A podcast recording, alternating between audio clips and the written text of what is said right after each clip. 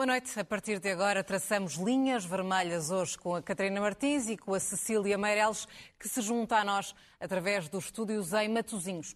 Esta noite falamos sobre a guerra entre Israel e o Hamas e também sobre as sondagens conhecidas hoje. Boa noite às duas. Boa Vou começar pela Cília Amarelos, que está mais longe, em Matosinhos. As presidenciais são daqui a pouco mais de dois anos, mas este é um assunto que há pouco mais eh, de um mês voltou a estar na agenda mediática. A sondagem da SIC volta a indicar que Henrique Gouveia Mel é o favorito. O Almirante é um homem da ação, foi a cara da luta contra a Covid-19.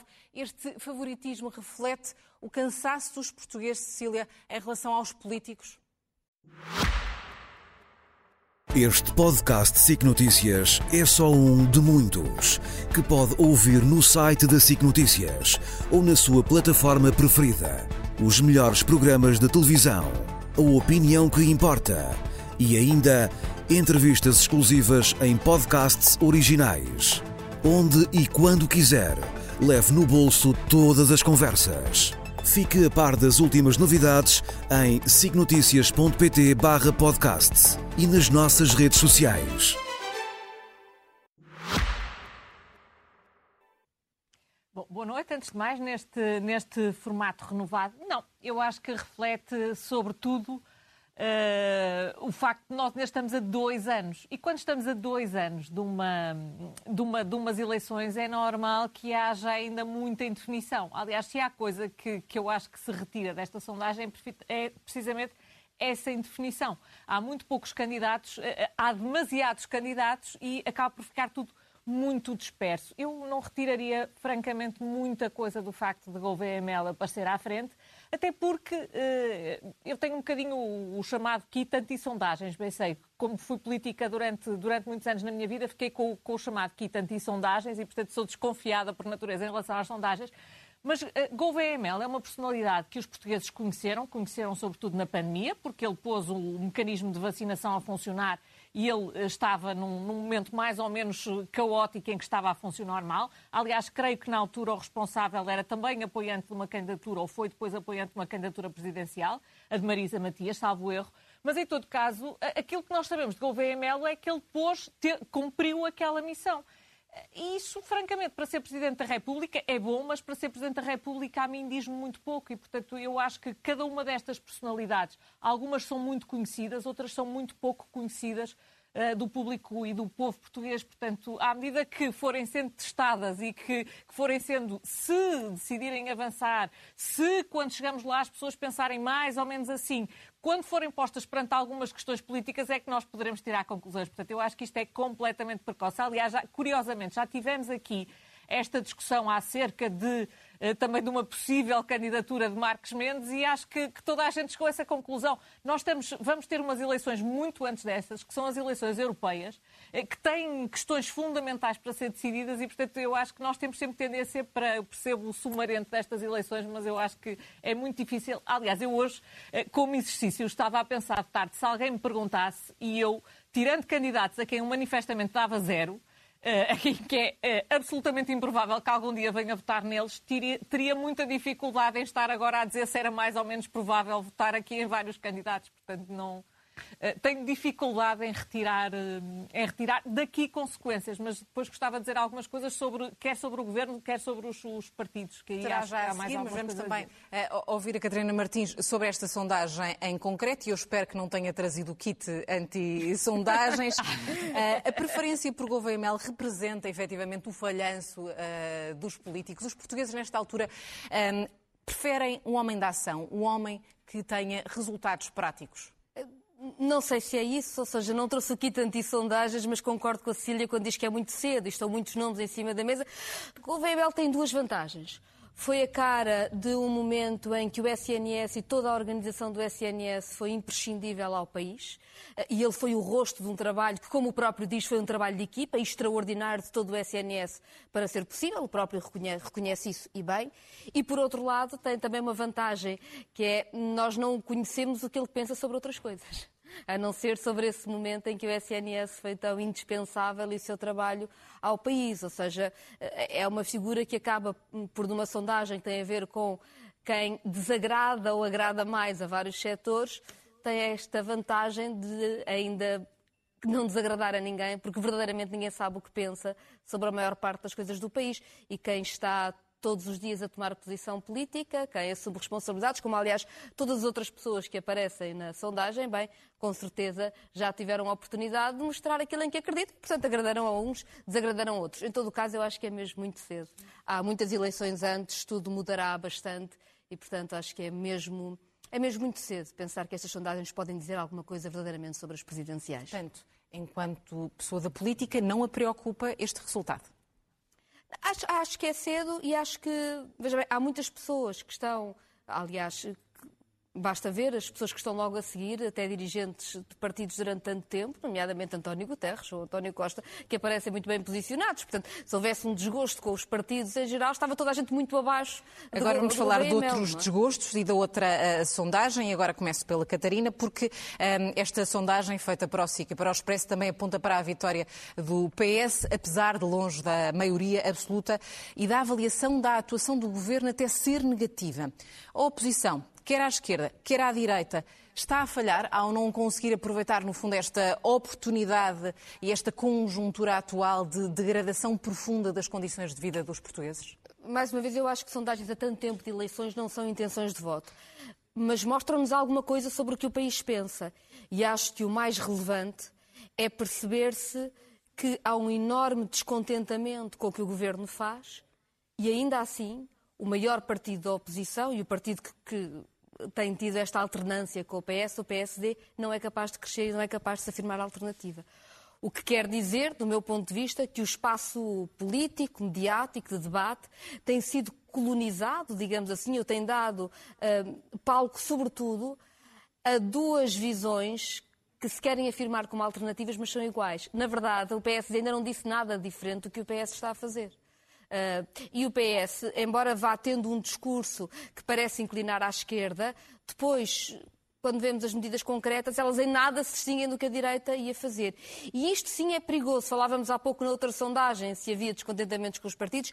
Eu acho que esta espécie de. Uh, falta de projetos alternativos mas realmente alternativos, não só do ponto de vista retórico, mas com visões alternativas que se pudessem debater no país, são muito importantes. E quando, e quando olhamos, quer sobre, por exemplo, o Estado Social e a forma como é mesmo preciso que haja despesa estrutural para assegurar o Serviço Nacional de Saúde ou a escola pública, quer quando se fala da economia de, de baixos salários e as propostas que vêm tanto do Partido Socialista como da direita são baixas de IRS, que para quem tem baixos salários, aliás, não diz nada, seja sobre a habitação, que é a maior crise deste tempo e em que não se vê uma diferença substancial nestas propostas, aqui sim parece-me que há um problema grande, porque eu não acredito nesta sina de que o país há de viver cada vez pior e acho que esta sondagem mostra uma grande desesperança que possamos fazer melhor. E eu acho que podemos fazer muito melhor e era importante que se debatessem alternativas muito claras, em vez de se dizerem coisas diferentes, em vez de dizer de forma diferente a mesma coisa e acabar basicamente, a direita a não ter nenhum projeto alternativo e o PS a fazer o que a direita faria se estivesse no governo. Falando sobre a, a direita, Cecília, a, a, verdade é que, um, ao que tudo indica, e olhando para esta sondagem e também para as últimas, um, não, está, não está a aproveitar de facto esta uh, oportunidade. Um, consegue perceber efetivamente porquê? Porquê é que a direita não se consegue impor uh, numa altura uh, tão difícil para os portugueses? Bom, eu acho que não é a direita, é qualquer alternativa, seja ela à direita ou à esquerda. Esta sondagem tem coisas muito, muito interessantes. Aliás, eu ia dizer agora, agora uh, dizendo o contrário do que estava a dizer, eu estou habituada a olhar com ceticismo, mas há uma coisa que é verdade. As sondagens são boas, sobretudo na análise de tendências, e esta tem isso. Quando nós analisamos a realidade sempre com o mesmo método, isso permite perceber algumas coisas. E esta sondagem tem, tem duas coisas que aparentemente são contraditórias, que é, por um lado, as pessoas sentem que as coisas estão cada vez pior e o governo tem cada vez, é consistente o resultado de está a correr mal, mas depois olha-se para a alternativa e ela não aparece espelhada. O que é que isto significa? Quer dizer que as pessoas que sentem que as coisas vão mal não confiam noutros partidos, seja mais à esquerda, seja mais à direita, para fazerem melhor. Acho que não, não há como olhar para aqui e retirar uh, outra conclusão que não seja esta. Uh, Ou seja, só para ficar claro, este governo acaba por ser percepcionado como um mal menor? ele não é como um mal menor, é como não acreditando que alguém fosse capaz de fazer melhor. E isso é verdadeiro, quer à esquerda, quer à direita, e é particularmente preocupante, porque eu acho que se há coisa que, que, que olha-se para isto e só se pode perceber que as pessoas sentem um desânimo absoluto, não acreditam numa alternativa. E aí, eu que acredito que pode haver uma alternativa à direita, eu acho que eh, parte do desânimo, eu já não quero dizer que as pessoas sentem, porque eu acho que nós todos temos tendência para dizer as pessoas quando na realidade estamos a pensar em nós. Aquilo que eu sinto é que gostava de ver à direita um projeto concreto. Ao invés de nós estamos sistematicamente a discutir quem é que se coliga com quem e como, o que eu gostava de perceber era um projeto concreto do que se pode fazer de diferente. Aliás, estávamos aqui... Mas quando fala de projeto, tem, tem de falar de protagonistas. Quais é que são os protagonistas atuais que podiam fazer parte desse, desse projeto? Bom, eu, eu acho que, eh, realisticamente, o maior partido que existe à direita do PS é o PSD, portanto, esses protagonistas têm necessariamente e tem que ser. Este, o motor deste projeto tem necessariamente que ser o PSD. Eh, eh, eu, no meu, no, meu, no meu mundo do meu partido, é um partido que, está, que saiu do Parlamento e que está agora a lutar para se manter na tona da água, digamos assim, e portanto a, a luta é quase de, de, notoriedade e de conseguir continuar a aparecer e conseguir continuar a aparecer com propostas. Eu acho que o tem conseguido fazer, mas é evidente que o motor, o motor desta alternativa tem que passar pelo PSD. Onde é que eu acho que as coisas têm falhado? É que, eh, para além de se dizer que está mal, é preciso dizer-se o que é que se vai fazer. Eu vejo, por exemplo, também se vê nestas sondagens, um enorme consenso à volta da alternativa vamos baixar impostos, mas eu acho que é preciso também explicar como.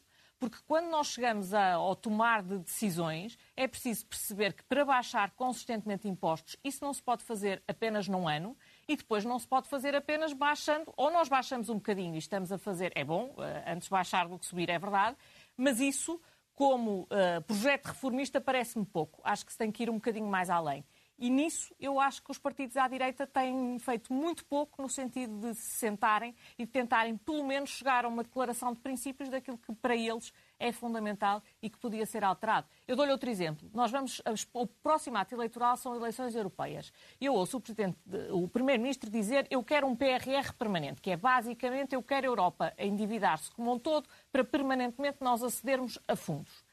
É evidente que a contrapartida para isto é a União Europeia passar a ter impostos próprios, ou seja, acabar com a regra da unanimidade e serem todos os países da Europa a decidir que impostos são cobrados, pelo menos parcialmente. Eu pergunto se nós estamos todos de acordo com isso e se achamos que isso é um modelo de desenvolvimento para o nosso país. Eu acho que para o, meu, para o país com que eu sonho não é um modelo de desenvolvimento que, que, que me atraia. Eh, mas é preciso, é preciso dizer estas coisas com clareza, porque se nós continuarmos sem sem irmos ao concreto das coisas. Da mesma forma, a Catarina Martins dizia a pandemia foi um momento em que o SNS foi imprescindível. Bem, é em todos, e eu sei que a Catarina Martins não discordará de, de, de dizer que é em todos. Mas, de facto, foi um momento em que as pessoas não precisavam dormir à porta dos centros de saúde para terem acesso às vacinas. Eh, eh, não é preciso ser, sem, sem tirar o mérito ao Almirante Gouveia Mel, mas não é preciso ser ele. Eh, eh, é preciso, é se calhar, ter alguém que decida e que tenha os instrumentos para decidir. Nós temos um diretor executivo que está há não sei quantos meses, já para não dizer há quase um ano, à espera de uns estatutos que ninguém percebe porque é que não saem. Eh, este tipo de coisas são coisas concretas mas é preciso saber criar equipas com credibilidade para as pôr em prática. Eu acho que é essa a tarefa que, que, que, a direita vai ter que fazer e, sobretudo, que o PSD vai ter que fazer. Depois, mais à esquerda, as alternativas deixar a criatividade deles, porque eu acho que são absolutamente utópicas em todos os casos e não, não me cabe a mim estar a, a tecer muitas considerações Quer sobre acrescentar ela. alguma coisa, Catarina, antes de avançarmos para o exemplo, próximo tema? Uma coisa engraçada na, na, sondagem é que ninguém quer baixar impostos e ter mais Estado social. As pessoas percebem que isto não pode ser. Mas não lhes foi perguntado, por exemplo, se acham normal haver superávit nas contas públicas à conta do déficit dos serviços públicos que as pessoas precisam no país. E estas perguntas têm de começar a ser feitas, porque estas constroem uma alternativa. Uh, e esta pressão que o governo faz para ter superávit nas contas públicas, para fazer de conta que está tudo bem, quando depois os, uh, o suporte de infraestrutura do país, como o acesso à saúde, está a desmoronar é, é, uma, é, uma, é uma farsa que no próprio, na própria sondagem se percebe que as pessoas compreendem que é insustentável. E é destas coisas que precisamos começar a conversar. Vamos ter que conversar sobre o próximo tema, até porque eh, já nos aproximamos da reta final e temos ainda a falar sobre o acontecimento internacional que, está a marcar a semana, a guerra entre Israel e Hamas. A verdade é que não há uma reação oficial por parte do Bloco de Esquerda em relação ao assunto, uh, mas no antigo Twitter, chamemos-lhe assim, há uma republicação de um tweet da Marisa Matias que refere que, e agora estou a citar, as vítimas inocentes dos dois lados são o efeito da ocupação e acrescenta que parar a guerra implica por fim ao apartheid e à ocupação ilegal da Palestina por Israel. Refere ainda que aos palestinianos devemos o respeito do direito à autodeterminação, como na Ucrânia ou em Timor, ou não haverá solução para a paz. Quando estamos, uh, Catarina Martins, perante a brutalidade a que estamos a assistir nos últimos dias, ehm, faz sentido uh, assumir um lado? Eu, bem, eu, eu, não me substituo à posição oficial do Bloco de Esquerda, como é normal mas concordo com o que disse a Marisa e com o que tem sido dito. Hoje mesmo a Mariana Mortágua também falou sobre isso. O próprio secretário-geral da ONU, António Guterres, o disse hoje.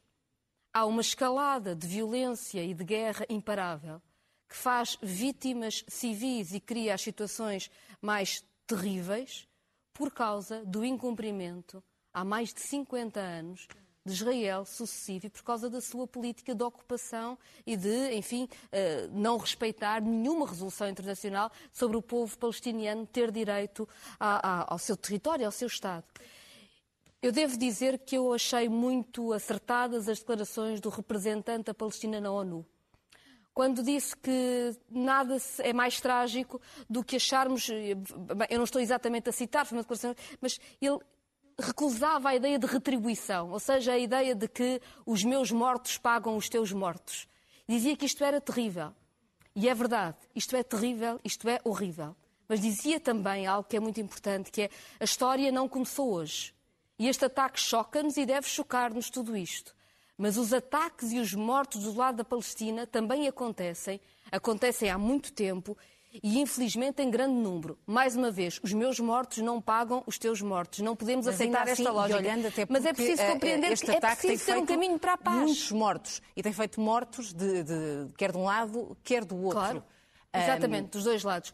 Eh, e, e, isto para, durante muito tempo, um, enfim, a política oficial da Palestina foi uh, o caminho para a paz. Uh, mas, mas agora estamos a falar enorme... do caminho do Hamas, que mas há, neste momento há uma enorme revolta de uma população, há uma enorme revolta de uma população que está a ser dizimada. E é verdade que há uma dualidade de critérios do ponto de vista internacional para quem chocam mais umas mortes do que outras. E a mim não me chocam mais umas mortes do que outras, e acho, como dizia o representante da Palestina, que o povo da Palestina não é infra-humano. Não é infra-humano. Também é preciso olhar e olharmos para toda a tragédia é fundamental no momento em que, ainda por cima, no momento em que nós vimos o representante da Palestina reconhecer na ONU esta coisa terrível dos mortos apagarem os mortos do outro lado e que isto tem de parar e que isto é uma carnificina terrível, vimos o embaixador de Israel na ONU dizer o que nós queremos é o apoio internacional para o cerco total e o massacre total em Gaza.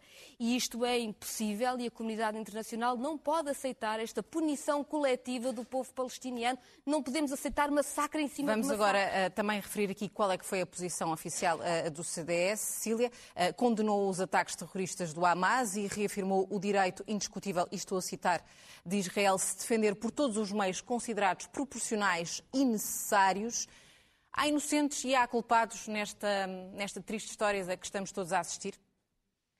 Bom, eu acho que. Uh, perguntou há bocado se eu tinha um lado. Eu tenho um lado que condena sem um mas. Eu acho que o que aconteceu, que foi um ataque do Hamas a Israel, é absolutamente condenável. Ponto. E depois nós podemos discutir a situação entre o Israel e a Palestina e todas as suas nuances. Agora, uh, uh, primeiro, o Hamas não é a Palestina e quem foi atacado e quem foi atacado há dois dias foi Israel. E foi atacado de uma maneira que é, foi particularmente atroz. Aliás, a empresa tem tido alguma sensibilidade na maneira como não tem passado algumas coisas, mas os ataques foram particularmente atrozes uh, de, de, uh, do ponto de vista. E, portanto, eu gostava de deixar também aqui a solidariedade, quer àqueles que perderam pessoas, quer àqueles que, infelizmente, ao longo do que se vai seguir, provavelmente vão perder muitas pessoas. E, portanto, eu, eu acho que quando está perante um ataque destes e tudo aquilo que se consegue dizer é tudo que seja não condenar o ataque, eu, francamente, parece-me de rejeitar. E foi exatamente isso que eu vi e que vi designadamente no tweet da Marisa Matias e do Pedro Filipe Soares, que foi só lhes faltou dizer que era justificado. É que só faltou mesmo isso. E, portanto, eu, gostava também aqui de dizer para aqueles que dizem ilegitimamente que o povo palestino tem o direito à autodeterminação, Israel também tem o direito à autodeterminação. E o povo judeu também tem o direito à autodeterminação. E aquilo que está em causa, e é bom lembrar, nós estamos a falar do Hamas.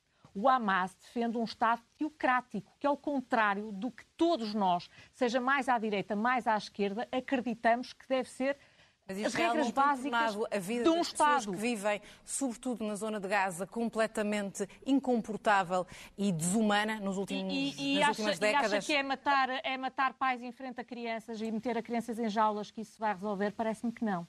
É precisamente a não semear a violência que isso se vai resolver. E o que o Hamas fez foi exatamente o contrário. Portanto, eu acho que tem que haver tolerância zero em relação ao Hamas. E aquilo que pretende, primeiro, é precisamente que a violência escale e depois é a aniquilação do Estado de Israel e, presumivelmente, até do povo judeu. E, portanto, eh, eu não percebo como é que pode haver. Há várias nuances da questão israelo-palestiniana. Certamente que todos Peço os lados que, cometeram que, erros e erros o graves. seu Agora, raciocínio, porque chegámos infelizmente dizer, ao fim mas, do nosso o raciocínio programa. é muito simples. É condenar o ataque sem um mas. Ponto final parágrafo. E, portanto, eu acho particularmente chocante que depois do ataque que houve, algumas pessoas, a única coisa que conseguiram dizer é quase dizer ele era justificado, tendo tido vergonha de o dizer. E, portanto, eu acho que é bom lembrar do que é que nós estamos a falar. Cília Meireles, Catarina Martins, foi um gosto. Até à próxima semana. O Linhas Vermelhas fica por aqui. A seguir fico com a edição da noite.